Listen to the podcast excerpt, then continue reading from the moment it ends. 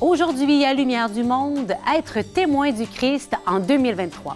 Saviez-vous qu'un jeune prêtre américain œuvre dans notre diocèse? Le père Kevin Manté nous raconte son histoire vocationnelle. Le Verbe est une excellente revue qui crée des ponts entre la foi chrétienne et la société québécoise. Notre équipe de tournage s'est infiltrée lors du lancement de la campagne de financement pour mieux connaître ce média en pleine expansion. Notre chroniqueuse du jour, Sœur Francine Bigawette, nous parle de la manière dont la résurrection change nos vies. Et après les six capsules du carême, le cardinal Lacroix nous offre une capsule de Pâques. Il nous invite à croire avec les yeux du cœur. Bonne émission.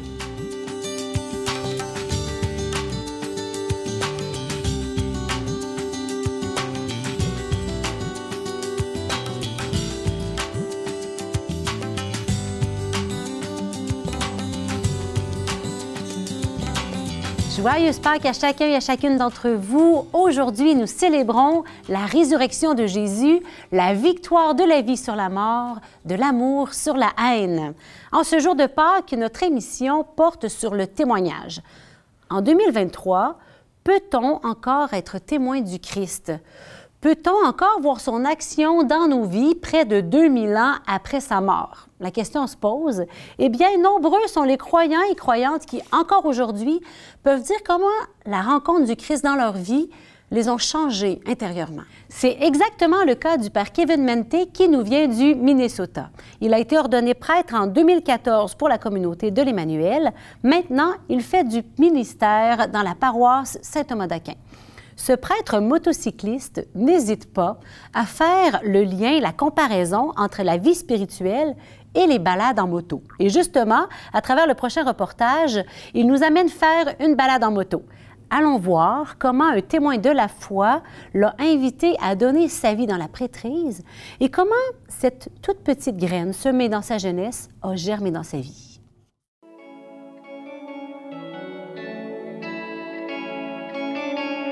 Moi, je m'appelle Kevin Manty, je suis prêtre des États-Unis d'origine. Présentement, je suis vicaire à la paroisse Saint-Thomas d'Aquin avec la communauté de l'Emmanuel et j'aime beaucoup faire de la moto.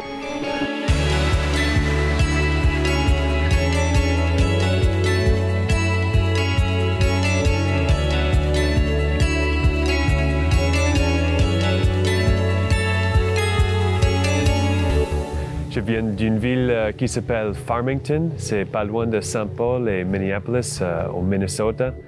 Et euh, j'ai grandi dans la foi catholique. On est allé tous les dimanches à la messe. Mais un jour, j'étais dans un camp de scout et l'aumônier nous a demandé de penser d'être prêtre. Euh, de, réfléchir de ça. Et il nous a dit, euh, moi, je pensais que c'était impossible parce que j'étais trop timide, je ne voulais pas parler devant les gens. Et donc moi, j'ai pensé, Kevin, toi, tu es très timide, donc ça se peut qu'il faut que tu sois prêtre aussi. Donc euh, c'est ça qui était l'étincelle dans mon histoire vocationnelle. Donc, euh, après quelques années du séminaire, euh, j'ai rencontré la communauté de l'Emmanuel.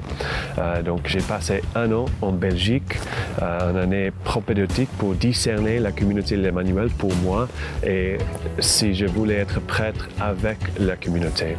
Donc, après ça, je suis retourné aux États-Unis pour mes dernières deux années d'études au séminaire et j'étais ordonné prêtre en 2014. Ils ont eu besoin aussi d'un prêtre ici à Québec pour soutenir la mission ici. Donc comme ça, je, suis venu euh, parce que c'est une belle grâce d'avoir une paroisse confiée à la communauté euh, en Amérique du Nord. C'est rare pour nous. Donc c'est une belle opportunité pour moi aussi de, vivre une vie euh, communautaire en paroisse.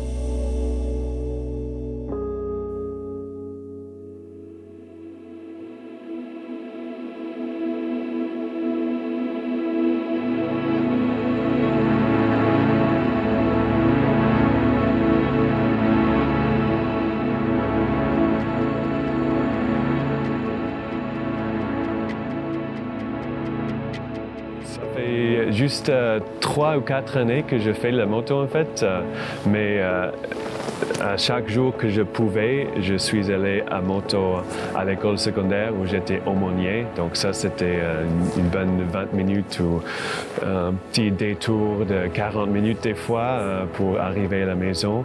Mais euh, pour moi, j'aime beaucoup les, les, voyages, les longs voyages. Donc je suis allé de Minnesota à New York avec toutes mes choses pour la mission là-bas de New York ici à moto. Et puis je suis j'ai retourné euh, au Minnesota aussi à moto, donc j'aime beaucoup les, les longs voyages comme ça.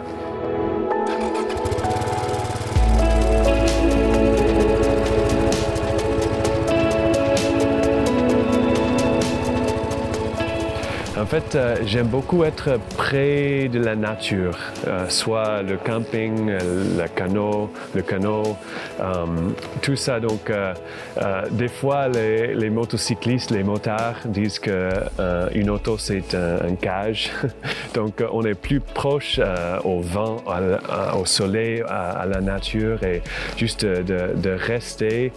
c'est sûr qu'il y a l'exiliation aussi, mais d'être plus proche à la nature, euh, ça, ça me fait toujours du bien.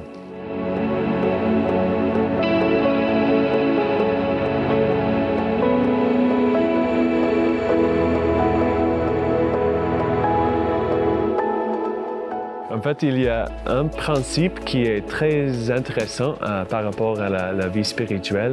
Souvent, on a la, tendance de regarder nos souffrances, nos difficultés dans, le moment présent, mais euh, nous voulons regarder le ciel, regarder Jésus qui est déjà au ciel. Euh, quand on fait un virage avec la moto, il ne faut pas regarder juste devant la roue, euh, comme ça, nous allons tomber tout de suite. Donc, il faut regarder où je veux y aller euh, et comme ça, ça, m'aide à, faire le virage. Donc, c'est un principe qui, traduit très bien avec la vie spirituelle. Nous regardons Jésus euh, avec la relation personnelle, avec la prière. Nous regardons le ciel. Mais aussi, c'est vrai que c'est une aventure, la foi. avec des imprévus, on prend des risques. Nous essayons de nous protéger de, trop de risques et de, garder le cap euh, pour, euh, pour cheminer dans, euh, la vie de Jésus.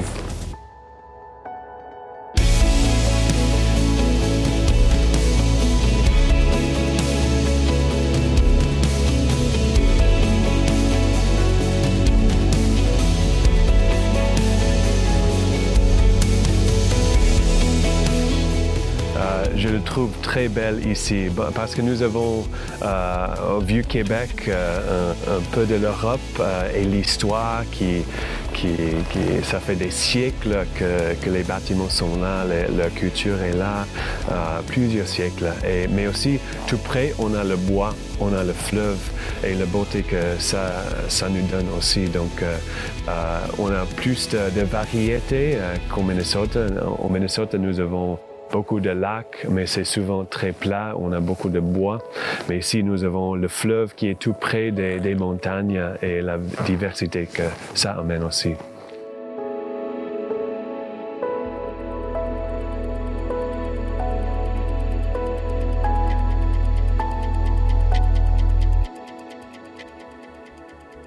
Je ne suis pas le seul prêtre qui fait la moto, c'est sûr, euh, mais les gens sont souvent surpris.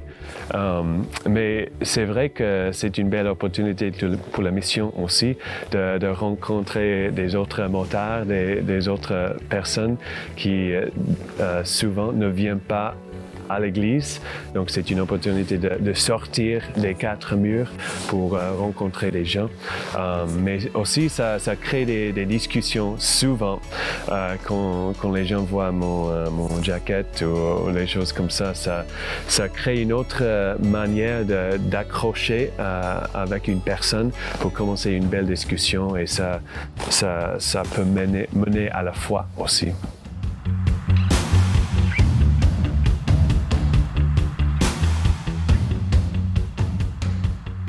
Je fais les, longs voyages, euh, c'est un privilège que j'aime beaucoup, c'est de, célébrer la messe avec euh, chaque famille, euh, avec chaque personne où j'arrête.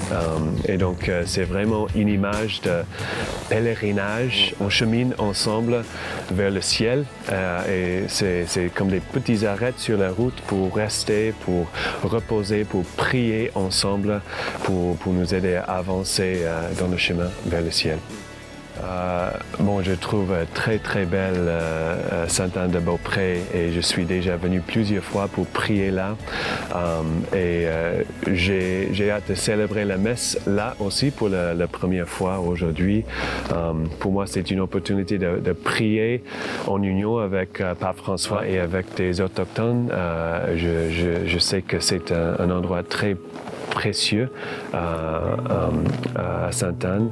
Pour moi, ça me réunit aussi avec ma famille. Euh, je, dois beaucoup de, reconnaissance à mes grands-parents qui ont euh, prié pour moi, pour ma vocation en particulier. Donc, c'est vraiment un, endroit fort pour moi de, prier pour eux et pour ma famille aussi.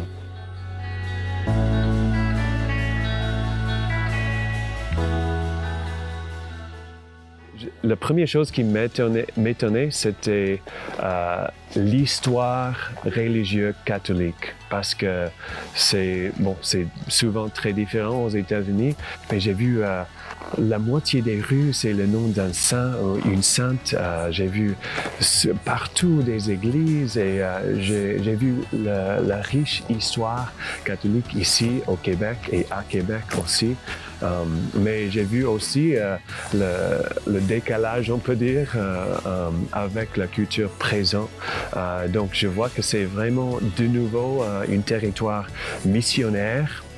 Par exemple, je suis allé à la cathédrale récemment et j'ai vu des, je crois qu'ils ont, ils ont 26 reliques des bienheureux et des saints ici. Les gens qui ont, sont venus comme missionnaires, des saints qui, qui sont nés ici.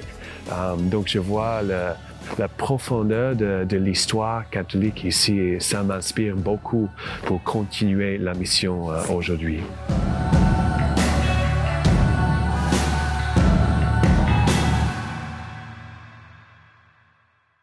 Le Verbe média, vous connaissez? Il y a des bonnes chances que vous connaissiez au moins son rédacteur en chef, M. Antoine Malenfant, qui est l'un de nos chroniqueurs réguliers. Sans attendre, allons voir quel est le rêve derrière la revue Le Verbe.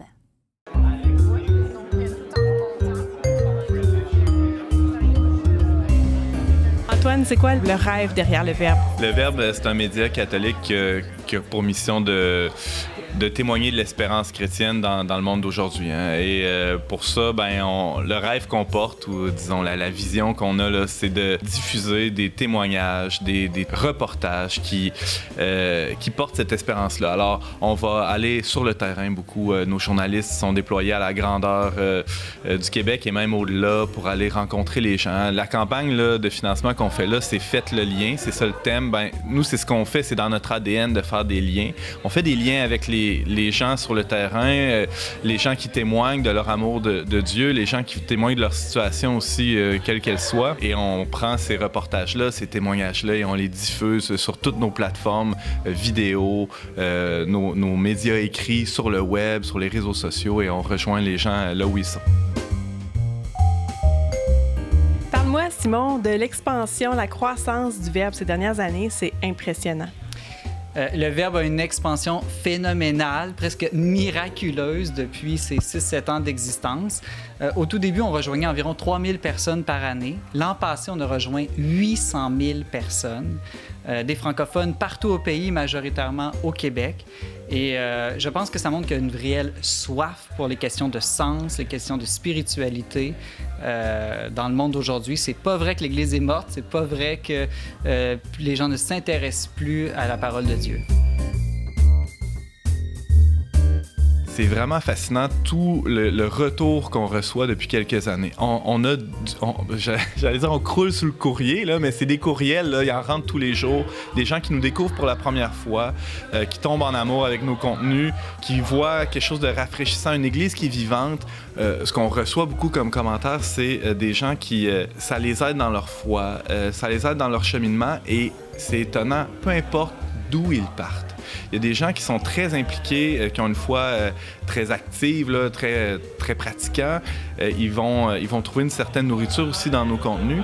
Mais moi, ce qui me touche toujours, c'est quand on a des gens qui sont plus loin de l'Église ou qui, qui ont laissé pour un temps ou, ou qui n'ont jamais mis les, les, pieds dans une Église et qui découvrent nos reportages, qui découvrent nos, capsules vidéo pour la première fois et qui sont touchés, qui, qui, ont des fois même un, un premier contact avec le Christ ou avec l'Église euh, par, euh, par nos contenus et que ça les fait cheminer, ça les met en marche tranquillement. Euh, chacun, chacun à son rythme. Hein. Nous, on, est un média, donc on, propose, puis les gens prennent ce qui leur convient là-dedans.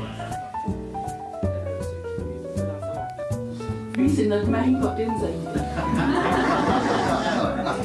Il y a toujours quelque chose à sortir de son sac. Parle-moi du côté gratuit, là, du caractère gratuit de votre magazine, du mode de distribution, notamment en paroisse.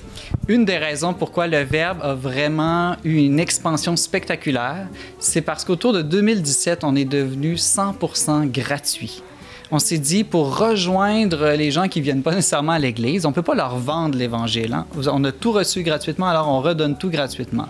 En devenant gratuit, on a pu euh, offrir tous nos contenus, euh, vraiment, entre autres sur Internet. Et c'est là qu'il y a eu un boom, je dirais, de gens qu'on a rejoints euh, à travers les nouveaux médias.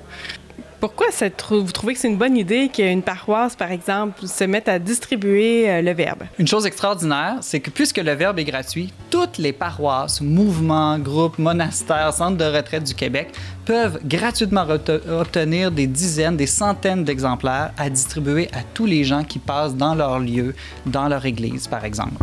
Et donc, de même que, par exemple, quand les gens entrent dans l'église, souvent à la messe le dimanche, on leur donne des fois le prion en église. Hein? Eh bien, quand ils sortent de l'église, il faudrait donner à tout le monde un, verbe, un magazine Le Verbe, comme un outil missionnaire, un outil pour aller à la rencontre euh, des gens, hein, pour, comme dit le pape François, aller aux périphéries, sortir, euh, aller, euh, aller parler aux gens avec le langage d'aujourd'hui. J'invite vraiment toutes les paroisses à nous contacter s'ils veulent avoir des exemplaires gratuits comme ça à distribuer. Ils vont voir que ça va créer un élan missionnaire dans leur milieu. Ça fait très longtemps en fait que je connais le verbe. Euh, mes parents, ma famille étaient abonnés depuis euh, les tout débuts. Euh, donc j'ai grandi avec ça. Puis ça me donnait une image quand même positive de, l'Église, puis de la société aujourd'hui, puis les enjeux par rapport à la foi et la culture. donc c'est ça. Puis éventuellement, je suis devenue pigiste pour eux j'ai fait mes études, puis ils ont découvert mes illustrations. Donc, euh, je faisais des illustrations pour les articles, surtout pour le magazine. Et puis, qu'est-ce que toi t'apportes de spécial? Qu'est-ce qui te tient à cœur d'amener euh, au Verbe dans ton travail? Euh, je dirais que mon rôle, c'est apporter de la beauté. Comme il y a d'autres personnes ici qui rédigent les textes, eux, ils apportent la vérité. Puis je pense que la beauté, parfois en Église, on, l'oublie, mais euh, c'est une partie essentielle, en fait, du travail. La beauté permet de révéler la vérité qu'on essaye de communiquer. Puis aussi, euh, dans le monde, en fait, au Verbe, on essaie de suivre les standards là, un peu de l'industrie, puis pas euh, nécessairement se comparer à ce, qu'on, ce, qui fait en, ce qui se fait en Église, mais qu'est-ce qui se fait ailleurs. Parle-moi en deux minutes de ton background. Qu'est-ce qui t'a amené là? Puis c'est quel genre de personnes vous avez autour de la table au Verbe? Quel genre de background? Ouais, il y a de tout. Euh, moi, j'ai enseigné la sociologie au collégial pendant quelques années avant d'atterrir ici. Euh, donc, ça me donne un regard sur le monde peut-être qui, euh, qui est un, atout pour moi dans mon travail quotidien. Après, on a, on a des gens qui viennent du milieu de l'enseignement, des sciences politiques, du, monde des affaires, de la fonction publique. On a de tout. Du monde des arts, évidemment. Hein, pour faire des belles choses comme ça, ça prend des artistes. Et euh, c'est ça qui fait la richesse du verbe aussi. On a des gens qui arrivent de tous les horizons. Pour nous, notre premier critère d'embauche, c'est est-ce que on sent que la personne va avoir la mission tatouée sur le cœur? Parle-moi un petit peu de la campagne majeure qui s'amorce. Euh, part peut-être du thème et puis euh, où, est-ce que vous voulez aller avec ça? C'est quoi la vision de croissance aussi derrière? Euh, le Verbe lance une campagne majeure qui s'appelle, elle est un peu drôle, Faites le lien, hein, parce qu'on fait déjà le lien entre la foi et la culture, mais on veut aussi aller plus loin, c'est-à-dire faire le lien entre les gens qui ont déjà beaucoup la foi vive, hein, qui pratiquent beaucoup, et ceux qui sont plus loin de l'Église, qui, qui pratiquent moins. Donc, euh, notre campagne a pour but que notre média puisse prendre encore plus d'expansion et rejoindre encore plus les jeunes, les nouvelles générations, euh, les, les, gens qui, euh, qui ont une soif, mais qu'on n'arrive pas toujours à rejoindre. Donc, nous, on veut faire le lien, se rendre jusqu'à eux euh, avec des contenus qui les intéressent. Et donc, on, on est très ambitieux. On cherche à lever 6 millions de dollars pour les cinq prochaines années parce qu'on voit grand, parce qu'on sent que l'esprit euh, nous demande de faire aussi euh, de grandes choses. Mais à date, je peux déjà te dire qu'on a déjà trouvé 40 de cet objectif. Donc, ça, ça nous encourage. Là. On voit que les gens vraiment veulent supporter une mission comme celle-là aujourd'hui. Pour moi, le, verbe, ça a été euh, vraiment un outil bénéfique euh, parce que je viens d'une famille qui est pas croyante et euh, c'est pas facile de parler de la foi dans ma famille, mais ça n'a jamais été gênant de laisser traîner un magazine du verbe chez nous. Mes parents se sont abonnés, j'ai abonné euh, mes grands-mères. mes parents étaient fiers quand je collaborais, ils étaient fiers, ils partageaient les chroniques à la radio que je faisais. Et pas juste parce que j'étais leur fille, ils les écoutaient. Ils, des fois, il m'est arrivé qu'ils m'ont posé des questions. c'était vraiment extraordinaire. Ça a été un outil pour moi de discussion, beaucoup. Non, mais je trouve ça intéressant parce que tu dis quelque chose que j'ai souvent entendu de, de, plein de monde qui gravitent autour du verbe. C'est-à-dire que le verbe sert à des jeunes pour évangéliser leurs parents et des fois même leurs grands-parents. D'habitude, on pense que c'est l'inverse, mais euh, souvent avec le verbe, ça se passe dans, dans, dans l'autre sens.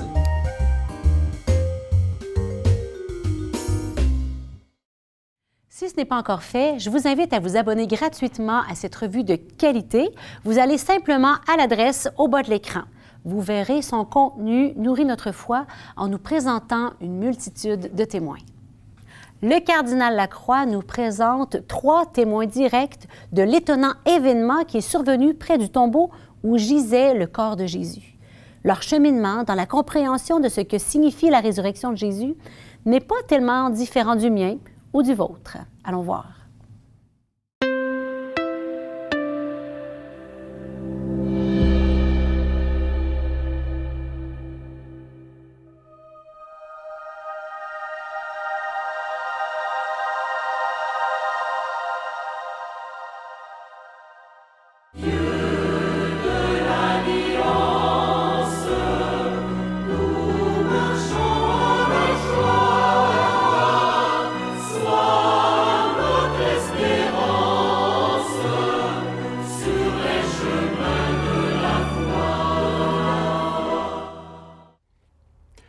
Texte de l'Évangile de ce dimanche de Pâques nous présente trois témoins directs de l'étonnant événement qui survient près du tombeau où gisait la dépouille de leur Seigneur. Leur cheminement dans la compréhension de ce que signifie la, la résurrection de Jésus n'est pas étranger à ce que tout croyant peut ressentir à un moment ou à un autre dans sa vie de foi. Qui dira qu'il est facile de croire sans voir? À cette question, le ressuscité répond Heureux ceux qui croient sans avoir vu. Marie-Madeleine, la première à se rendre au sépulcre à la barre du jour, interprète sur le champ ce qu'elle aperçoit. On a enlevé le Seigneur de son tombeau et nous ne savons pas où on l'a déposé. Elle fait erreur en déduisant que le corps de Jésus a été dérobé.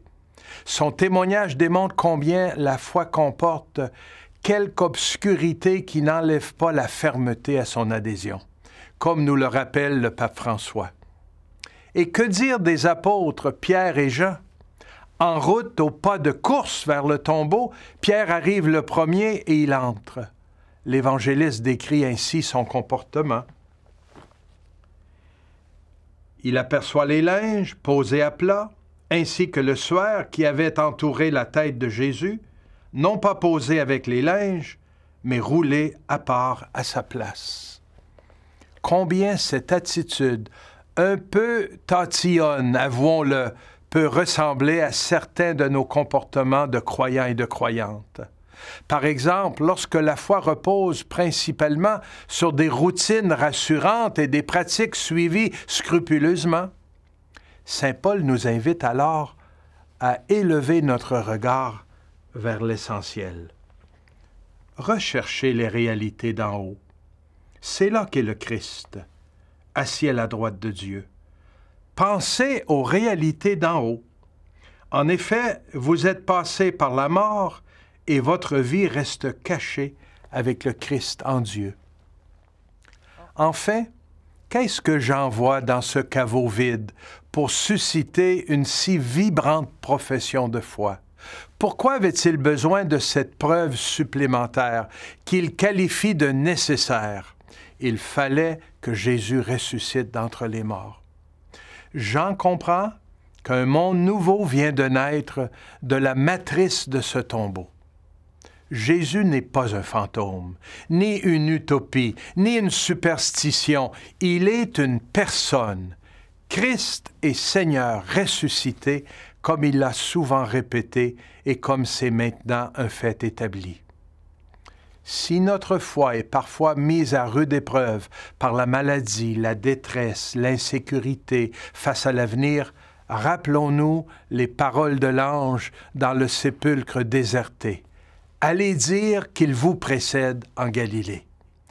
Cet ailleurs, c'est nos familles, nos milieux de travail, nos communautés de foi, notre humanité tout entière. Là où il passait, il faisait le bien, comme l'affirme l'apôtre Pierre. Voilà aussi notre mission de croyantes et de croyants. C'est ici et maintenant dans notre Galilée à nous qu'habite le ressuscité, l'essentiel.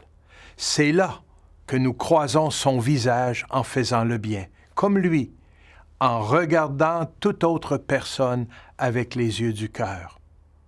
Frères et sœurs, joyeuse Pâques. Et ne l'oublions pas, il est ressuscité. Oui, il est vraiment ressuscité.